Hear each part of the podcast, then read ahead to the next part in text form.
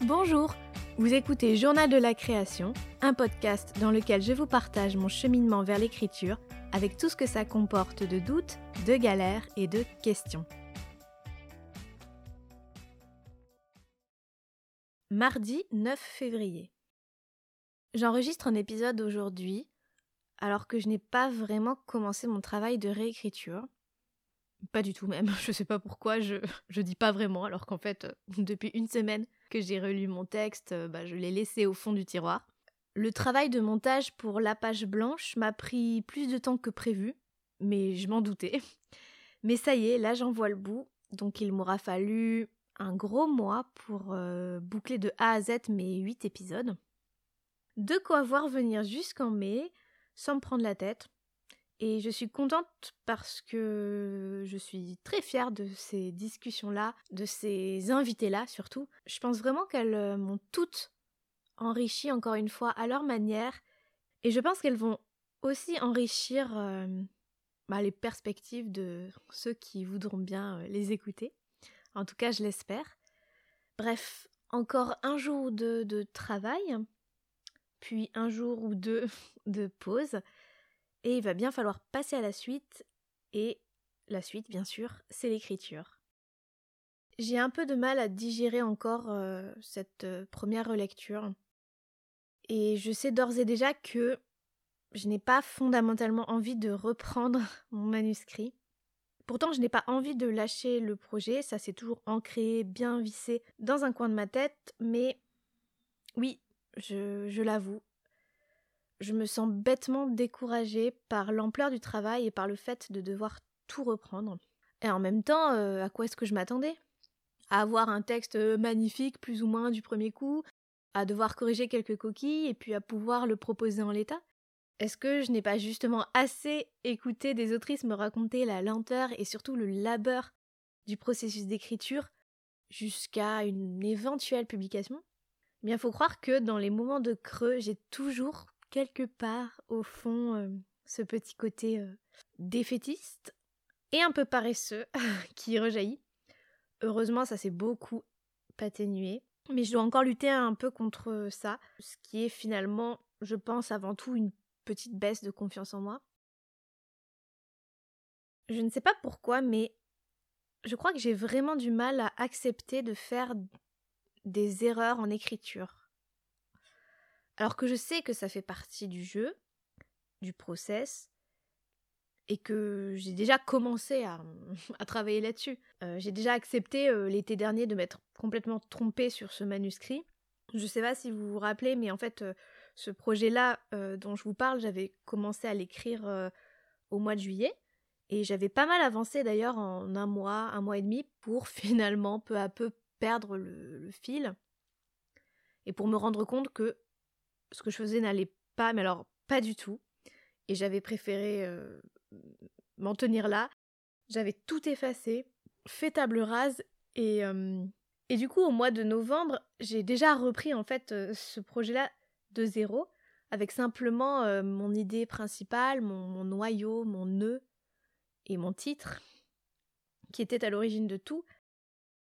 Mais aujourd'hui j'accepte beaucoup moins de m'être encore trompée. Mon rapport à l'erreur et au fait de me tromper, c'est assez spécifique à l'écriture, j'ai remarqué. Dans la vie de tous les jours, j'arrive plutôt bien à admettre euh, mes erreurs ou, que je puisse me tromper. En tout cas, euh, sur le moment, je peux m'énerver ou, ou, être un peu dans le déni, mais après coup, c'est jamais un problème. Je passe à autre chose ou je recommence. Euh, j'en fais pas toute une histoire. Et avec l'écriture, c'est différent. Peut-être parce que hum, les erreurs commencent à s'enchaîner depuis le temps. Peut-être que ça commence un peu à me peser tous ces manuscrits terminés, mais insatisfaisants, ratés, et ces manuscrits inaboutis, arrêtés, jetés. Donc tous ces projets qui s'empilent, qui se font ou qui ne se font pas, mais qui ne me donnent pas toujours la sensation d'avancer. Peut-être que c'est ça, je sais pas. Mais en vrai, je n'ai pas du tout envie de me trouver non plus d'excuses, donc que ce soit une des raisons ou pas de, cet état d'esprit, eh ben, j'ai pas envie de, de me reposer uniquement là-dessus, c'est beaucoup trop facile.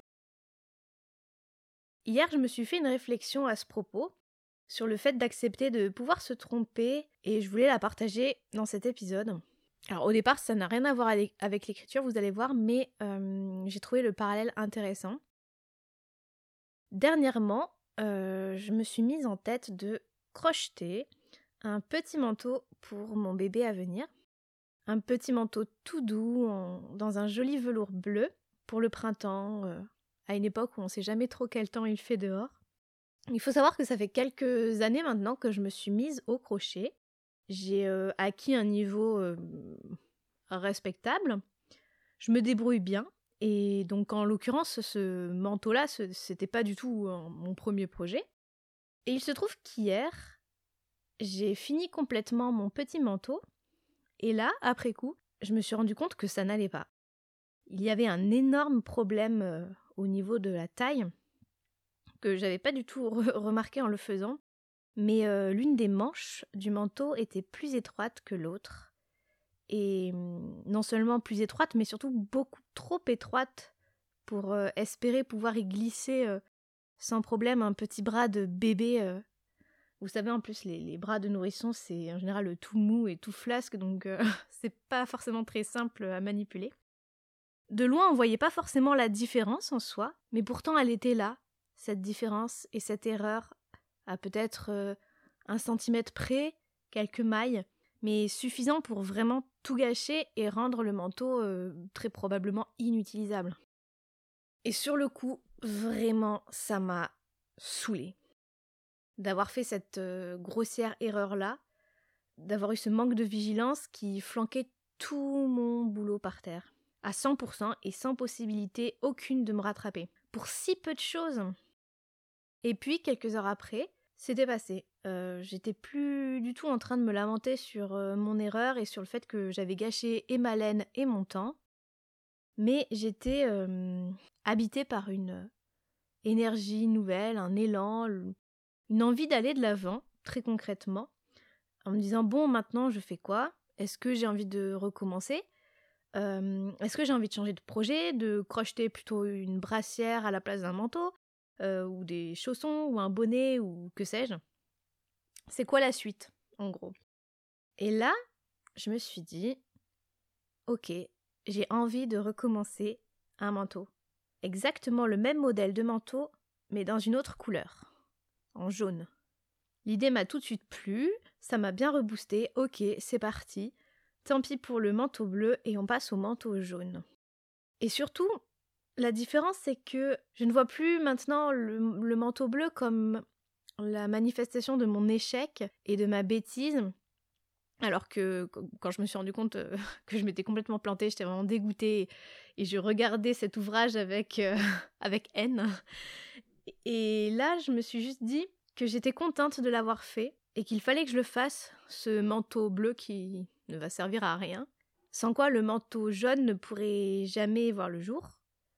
Un manteau qui sera à la bonne taille, avec des manches suffisamment larges, puisque j'aurai pris le temps de vérifier mes mesures, de vérifier euh, la bonne largeur des emmanchures, et un, manteau dont je sois sûre qu'il puisse aller au bébé euh, de manière convenable. Et si je m'étais pas trompée, j'aurais pas pu me corriger à ce niveau-là. Et j'aurais pas pu progresser un peu plus dans ma pratique du crochet, dans ma connaissance, dans mon euh, bon sens pratique.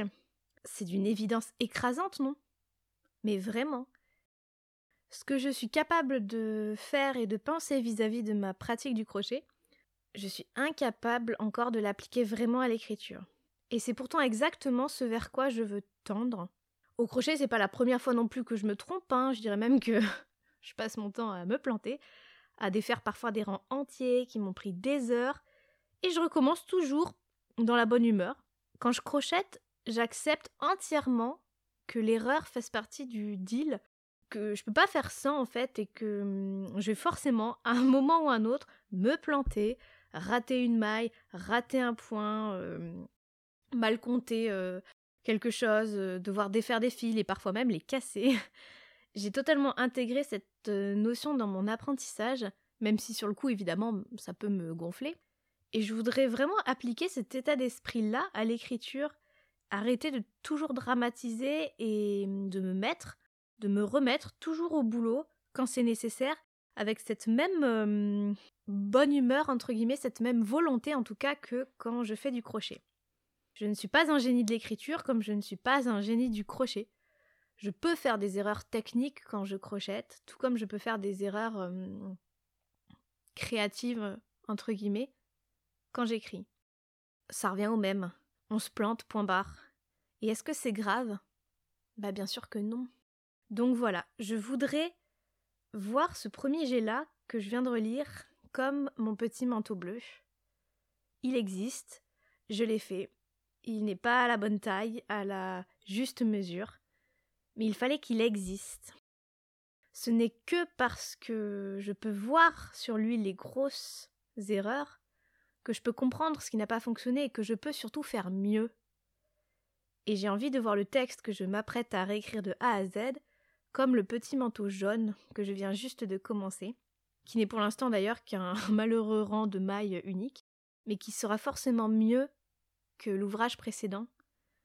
Je veux sincèrement écrire un texte meilleur à la fois sur le fond et sur la forme, et il le sera. Alors certes, ça demande du travail, des efforts, de l'énergie, ça ne se fait pas en un claquement de doigts, mais oui, écrire c'est dur. Et euh, quand j'ai commencé le crochet, bah honnêtement, c'était pas hyper simple non plus. Donc euh, je veux vraiment y arriver, je veux apprendre de mes erreurs et je veux surtout apprendre à les accepter. Voilà, je ne sais pas si cette métaphore vestimentaire euh, est très parlante pour d'autres personnes que moi, je l'avoue, mais cette image m'aide vraiment à me représenter les choses et à mettre le doigt sur un problème euh, qui finalement ne devrait plus en être un je vais arrêter de, croire qu'écrire c'est facile, que tout le monde y arrive sauf moi, etc. etc. J'ai progressé là-dessus, alors pas question de revenir en arrière non plus, de baisser les bras, et encore une fois d'être défaitiste. Bon, et eh bien nous voilà bien. nous sommes le 9 février. Je pense engager à nouveau un travail d'écriture dans quelques jours. Je vais laisser passer le week-end, me reposer, méditer un peu là-dessus. Honnêtement, cette, euh, ce parallèle avec une autre euh, pratique que j'aime beaucoup, je pense, euh, devrait m'aider. Encore une fois, à dédramatiser les choses. Je veux repartir sur de nouvelles bases et surtout sur des bases saines.